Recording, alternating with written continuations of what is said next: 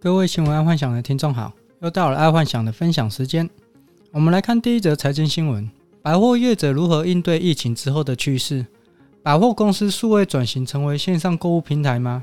现在台湾百货业一直都迎不来人群去逛街，所以有一些百货业不得不转为线上的购物平台。但说实在话，爱幻想不觉得百货公司产品上线购物是一个好方法。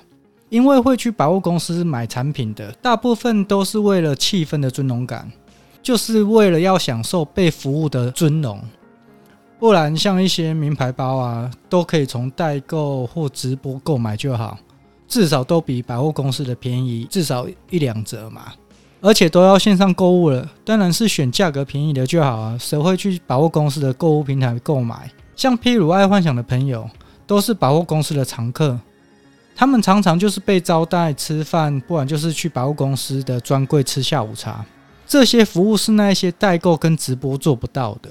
这也就是台湾精品的公司为何明明比水货还要贵，但还能在台湾生存下去的原因。因为如果真的是为了价钱，网络上买买就好了。但是去百货公司买公司货，就是为了被服务的尊荣感，甚至还可以因为这样而变成 VVIP。还能常常有一些特殊活动的惊喜，像下午茶、招待会啦、展览会等等的。所以，爱幻想觉得百货公司不建议去改成为线上的购物平台。或许百货公司现在可以改成预约制哦，这样可能会更显得让人家觉得显得是有尊荣感，因为一次只服务一个客人嘛，然后服务员会更努力的去服务这一位客人，然后成交机会当然就比较大。但假设百货公司业者一定要走线上购物平台的话，那么他一定要参加有元宇宙的计划才行，因为在未来元宇宙跟真实的世界的物品会交替的存在。假设你在元宇宙买了一个 LV 包包，那在真实的社会也一定会有一个 LV 包包，所有的尊荣的服务。可以在元宇宙就可以进行了，不需要在真实社会再成立一个真的 LV 专柜。你在元宇宙就可以给消费者一个虚拟的尊荣感了，不需要到真的去设点设柜。以后有可能店面就不会那么值钱哦。重点就是在一个虚拟世界执行，但是不是线上购物哦。重点不是线上购物，绝对是一个虚拟世界产生一个虚拟专柜。哦，大概是这样子。再来是娱乐新闻，主播张雅琴初体验穿泳装戴口罩。台湾目前警戒二级的防疫手段，说起来其实有点怪怪的，因为基本上除了在水里之外，剩下的时间都要戴上口罩，而且还不能冲澡。这样到底是有谁还想要去游泳池或是海边？虽然说上次爱幻想有分享一种全罩式的呼吸器，可以边戴口罩边游泳。但说实在话，其实也不是很实用啊。啊，看来今年暑假是没帮啊，就是去游泳池或者是海边的机会应该是嗯少之又少了。但爱幻想有发现，今年的暑假有一个现象，就是女生因为无法去游泳池或海边展现她们的身材，她们也都戴着口罩，所以在路上逛街的女生也越来越敢穿了。尤其是今年露肚脐的啊、露肩的啊、露大腿的啊、露屁股蛋的比例啊，比往常多很多。反正现在大家都戴上口罩，路人的第一个眼光肯定不会是在脸上，当然要在刚刚说的地方啊下重手才可以啊，这样才可以吸引到路人的目光啊，就是肚脐啊、大腿啊、露肩啊、露胸啊，反正有口罩又没差。再来是下一则运动新闻。梅西告别巴塞隆纳，他的室内纸巾拍卖，拍卖起价直逼三千万台币。梅西对他的老东家开了一场告别会，在告别会上，因为不舍离开老他的老东家，频频的擦眼泪。结果不知道是哪个脑洞大开的人，在记者会后啊，竟然在网络上拍卖梅西用来擦泪的纸巾，而且起标价就是一百万美金。其实这个说起来是创造话题。但是真的会买啊，应该少之又少。毕竟谁知道那个纸巾是真的还是假的？但假设这个状况，它把它变成 NFT，这样可能就真的有一百万的价值哦。因为毕竟纸巾会孵化嘛，会会烂掉嘛。当初他把那个纸巾捡起来，然后跟梅西拍照的话，然后确定是不是他本人，然后把它变成 NFT，他绝对就有一百万的价值。所以 NFT 绝对是未来元宇宙啦，或者是未来的趋势，这个是不可避免。难怪最近区块链就是比特币、以太币又往上冲，冲到快可能会破五万。然后当然有有专家学者是预测说，今年应该可以看到十万块哦，就比特币。好，再来是国际新闻：塔利班进克尔布占领总统府，阿富汗已变天。美国经营阿富汗二十多年。啊，不到四个月被恐怖分子塔利班给占领了。其实这个不难想象，因为美国超爱去别人家里做老大的。说实在话，这谁会肯？就好像隔壁的恶邻居啊，跑来欺负你，然后你家对面的邻居替你打抱不平，把隔壁的恶邻居给打跑，结果你就认了对面的邻居为老大。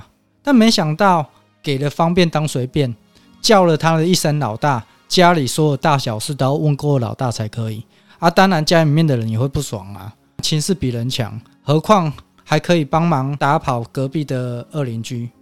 但没想到的是，当家里的二代慢慢长大之后，发现为何要给对面的老大为所欲为，所以当然就联合隔壁的二邻居一起把对面的老大给赶跑。其实，在商场上也很常看到啊，就像前几个月东元电器上演的，就是大概一模一样的模式。再来是第二则国际新闻：韩国只是坐同张椅子，两个男生全身酸痛确诊 Delta 病毒。Delta 病毒真的是蛮厉害的，在韩国有一个 Delta 的病毒带原者，在餐厅用餐后，随后过没多久，有两位男生分别去坐那位带原者的位置，没想到就因此感染 Delta 病毒，而且这个带原者跟这两个男生并没有碰到面哦，一样被感染。难怪最近有一些国际医疗机构都很沉痛地说，全世界已经无法达到全体免疫这个阶段了。还记得在去年疫情刚爆发的时候，全世界的人都希望疫苗快出来，只要全世界大概有七成的人口施打疫苗，就可以达到全人类全球免疫这样子。但目前好像是打了疫苗也不能阻止病毒。目前国际医疗机构有一个非主流的说法，就是说在未来。除了跟病毒共存以外，可能还需要随身准备特效药，但要回到过往美好的日子，应该是做不到了。然后说到这里，爱幻想忽然想到，在二零一九年有一个二零六零的 KFK 未来人讲的话，他在二零一九年的时候，他曾经回答网友说，二零一九年是一个美好的年代。然后。在二零一九年，网友又问 KFK 说：“未来会在家上班吗？”他竟然回答网友：“在二零二零年就有很多企业实现在家上班。”当初一堆网友不相信 KFK 说的话，因为他回答网友这个问题是在二零一九上半年。那时候，我相信打死各位听众也不可能觉得二零二零年有在家上班这个选项。我觉得真的是很夸张。所以这几天呢、爱幻想又重新读了 KFK 的回答，这里面竟然有吴亦凡的事件。KFK 说吴亦凡会上了一个让人印象深刻的热点新闻。我操！看到这里我整个就沸腾了，因为吴亦凡大家也知道嘛，最近就被抓了，结果他竟然说出这个事件。那再就是说，当初爱幻想在二零一九啊看完这个二零六零的 KFK 未来人事件啊。里面有当中有好几个不符合逻辑的，然后现在都成真了。听众，你们对于二零六零 KFK 未来人有兴趣的话，可以上网搜寻一下，有蛮多关于 KFK 的未来人的那个一个完整档。阿幻想在这里不再赘述了。然后再说一个题外话，给没有听过二零六零 KFK 的听众一点小提示：这个二零六零 KFK 出生在二零二零年，然后他从二零六零年。年代透过网络回到二零一九年，他在二零一九年上半年回答了很多网友的事情，小至偶像事件，大至国家事件，通通都有回答。但有一点要记住哦，他只是一个二零六零年的普通人，所以回答出来的答案都是以他个人为中心，并不是以大局回答的。况且他只是一个未来网络观察者。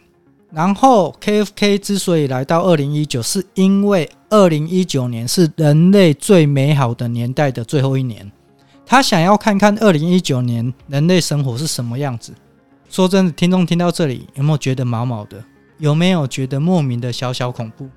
如果这个 KFK 说的是真的，那也就代表未来人类恐怕就是跟病毒一直缠绕下去了。这个 KFK 的故事在二零一九年真的非常的红。因为他还精准的预测到台湾蔡总统连任，记住哦，这些都是在二零一九年上半年说的。然后，如果各位听众觉得很无聊，你可以去点来看看，我觉得很特别。尤其现在是二零二一年，我再回头去看二零一九年的那个未来人的事件，我觉得真的是很特别。好，那今天爱幻想就分享到这，记得帮爱幻想按赞加分享哦。晚安，拜拜。